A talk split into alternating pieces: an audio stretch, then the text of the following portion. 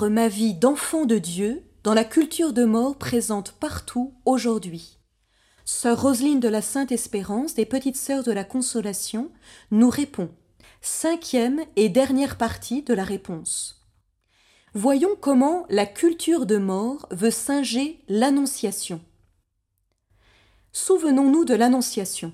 Premièrement, Marie est vierge. La culture des morts va instaurer, au contraire, le mythe de la femme non vierge, qui n'est pas la mère, parce qu'on refuse aussi la mère. Dans la mode, on refuse toutes les formes physiques de la mère, les hanches, les masses graisseuses nécessaires à la mère pour porter l'enfant. Et l'on distille dans la pensée le fait que toute femme doit avoir une silhouette de jeune fille. Il y a aussi une mentalité unisexe les femmes doivent avoir un bassin fluet. La femme n'est plus vierge, elle n'est pas épouse, on en use sexuellement, mais elle n'est surtout pas mariée. La sexualité est omniprésente. Et pour user tranquillement de cette sexualité, on prend la contraception. Cette contraception, comment opère-t-elle? Eh bien, il y a des implants L'implant se fait dans le bras, il dure trois ans, c'est une opération chirurgicale. On met des progestatifs purs. Le mouvement actuel vise à éviter les pilules contraceptives avec des œstrogènes de synthèse, parce qu'on s'est rendu compte qu'ils sont extrêmement cancérigènes. En effet, l'œstrogène permet naturellement la multiplication des cellules, puisqu'il permet à la femme d'avoir un endomètre apte à recevoir l'enfant. Prendre des oestrogènes artificiels consiste à ingérer huit fois plus d'hormones que la normale. Quand on prend une pilule, c'est comme si on mangeait 15 000 kilos de bœuf aux hormones. Si l'on donne des pilules avec des oestrogènes de synthèse, il y a une prolifération de cellules qui peuvent devenir des cellules cancérigènes. La France détient le record du monde de cancer du sein, et elle est aussi le pays qui a le record du monde de l'association pilule préservatif stérilet. La progestérone artificielle est efficace, mais dans les premiers cycles, elle n'empêche pas forcément l'ovulation. Les femmes ne le savent pas, mais quand elles prennent une pilule progestative pure, elles prennent un abortif. Ce refus de la mère par la culture de mort amène à envisager les mères porteuses, puisque la maternité n'est que physique selon eux. La mère n'a aucun lien avec l'enfant durant la vie utérine, donc on peut louer son ventre. La pornographie procède de ce mythe de la femme non vierge, puisque la pornographie est le moyen de rendre la sexualité omniprésente. 60% des sites Internet consultés sont des sites pornographique. En 2003, 80% des garçons entre 14 et 18 ans en France ont vu des films pornographiques dans l'année, surtout sur Internet. Et pour les filles, c'est surtout à la télévision, et cela concerne 45% d'entre elles.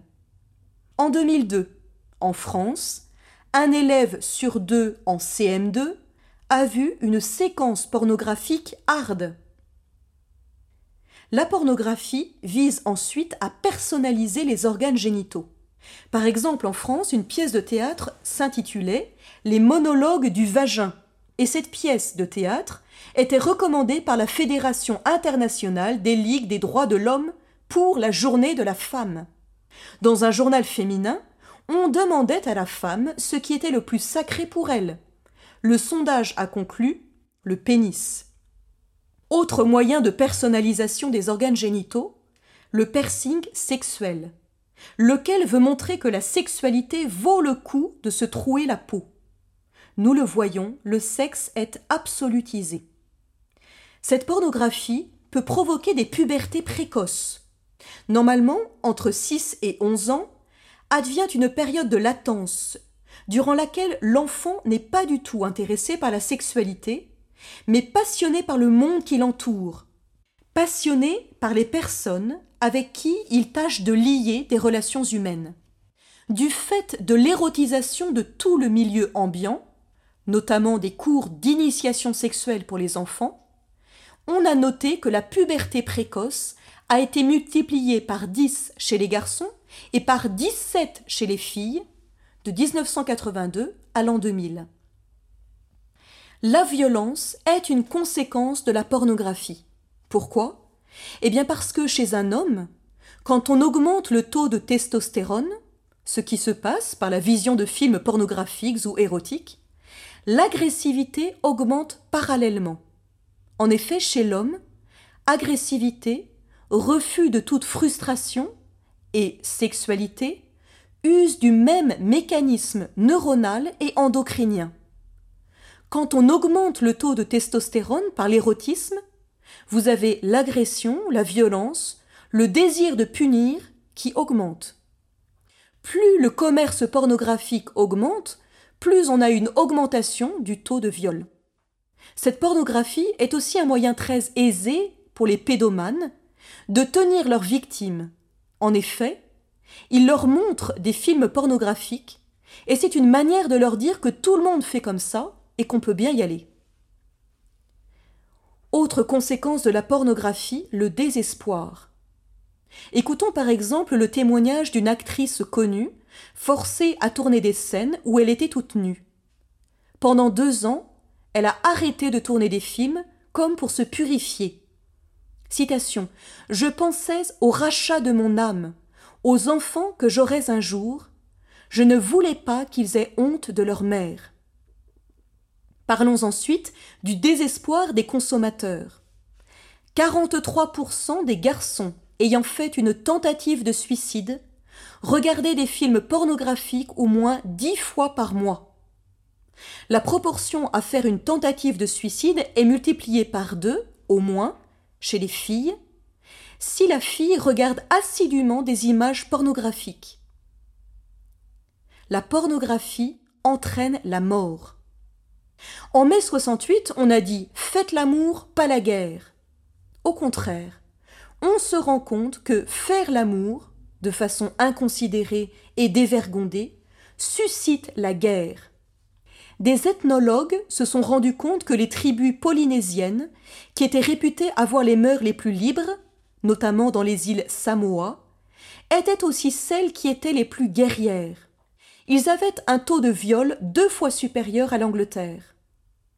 Terminons par le bonobo, cousin du chimpanzé et originaire du Zaïre. C'est un chimpanzé qui a l'originalité de s'accoupler face à face. Il est le seul mammifère à imiter ainsi le comportement humain. Il a quelque chose de particulier. Il règle tous ses problèmes de groupe par la sexualité. Le bonobo est donc homosexuel, pédophile, etc. Aujourd'hui, on nous dit que nous sommes tous des bonobos, un petit peu plus développé. Ne craignons pas d'avoir des relations charnelles quand on veut, comme on veut, et cela peut régler tous nos problèmes sociaux. Or, il est intéressant d'étudier de près les mœurs de ce singe. Ce singe est considérablement en retard par rapport au chimpanzé. Pourquoi? Parce qu'il est tout le temps en train d'avoir des relations charnelles. Du coup, il n'est pas capable de se servir d'un outil, chose dont est capable le chimpanzé. Un primatologue japonais s'est rendu compte que la moitié des spécimens avaient soit un orteil, soit un doigt en moins. Pourquoi? Parce qu'il se l'était fait mordre au cours de ces fameux rapports charnels. Donc, l'expression faites l'amour, pas la guerre est fausse. On donne de l'amour d'une façon droite, ordonnée et belle, mais si on fait l'amour d'une façon libérée, la violence est là. Deuxième aspect de l'Annonciation, que la culture de mort veut singer, c'est le fait que Marie enfante sans union charnelle. Eh bien, la culture de mort veut elle aussi enfanter sans union charnelle. Comment? Par la fécondation in vitro. Cette fécondation in vitro est un recul au stade ovipare, au stade de la poule, qui met son petit dans un œuf c'est une régression pour nous qui sommes mammifères. Nous avons ensuite la fivette, c'est la fécondation in vitro avec transfert d'embryon. Entre la fécondation in vitro et le transfert d'embryons, on regarde chaque embryon pour garder le meilleur. C'est ce qu'on appelle le diagnostic pré-implantatoire. En fait, c'est la pratique de l'eugénisme. 96% des enfants trisomiques sont avortés. Pour transférer les embryons, on les injecte dans le ventre de la femme. Il y a donc intervention d'un médecin dans l'acte de fécondation. Du coup, on prive l'être humain de sa dignité. Tout être humain a le droit de naître de l'union charnelle d'amour entre deux personnes, et cela sans manipulation médicale. Tout être humain a le droit de grandir dans une autre personne humaine, qui est sa propre mère. Quand il y a injection directe d'un spermatozoïde dans l'ovule, le drame est que l'on choisit un spermatozoïde, lequel court le risque d'être immature, d'où de possibles malformations chromosomiques et congénitales. Sachez que on peut faire le don de tous les organes du corps humain, sauf du cerveau et des gonades, parce qu'elles atteignent directement l'identité de la personne. Donner son ovaire ou ses spermatozoïdes induit le risque futur d'inceste. Par exemple, un de mes fils peut courir le risque de se marier avec ma fille, qui serait sa demi-sœur, et cela sans le savoir. Il est intéressant de savoir que les procréations médicalement assistées sont nées de la transgression. En effet, des médecins faisaient illégalement des ligatures des trompes à leurs patientes, et ils en profitaient pour récupérer des ovules sur leurs ovaires, puis les fécondaient avec leur propre sperme. Troisième façon dont la culture de mort singe le mystère de l'Annonciation. Souvenons-nous, Jésus est l'homme parfait. Eh bien, la culture de mort va singer cette perfection en exigeant la perfection génétique de l'être humain. C'est ce que l'on appelle l'eugénisme, lequel est pratiqué par le diagnostic préimplantatoire et le diagnostic prénatal. La dernière en date, à Strasbourg, on a procédé au diagnostic prénatal pour des enfants qui avaient des risques présumés de cancer. Pour obtenir des cellules fétales, on pratique l'amniosynthèse, prélèvement du liquide amniotique dans lequel se trouvent les cellules fétales. Malheureusement, cette opération d'amniosynthèse comporte 1% de fausses couches. Elle a déjà provoqué 600 fausses couches de bébés parfaitement sains les ovaires de la femme ont été stimulés, et l'on obtient ainsi 6 à 10 ovules. On les ponctionne, on les met dans une éprouvette, on met la dose de spermatozoïdes, c'est-à-dire 200 000 par éprouvette, et on laisse grandir. Problème. On ne peut pas tous les réimplanter. On les met en veilleuse. L'idéal, c'est de les mettre dans l'hydrogène liquide, au zéro absolu. Mais c'est un explosif et qui coûte très cher. On prend alors de l'azote liquide, qui est seulement à moins 196 degrés Celsius. Quand on met l'être humain dans l'azote, les cellules bougent de moins en moins, on ralentit la vie, donc on accélère la mort. En un an, 90% des cellules seulement vont revivre.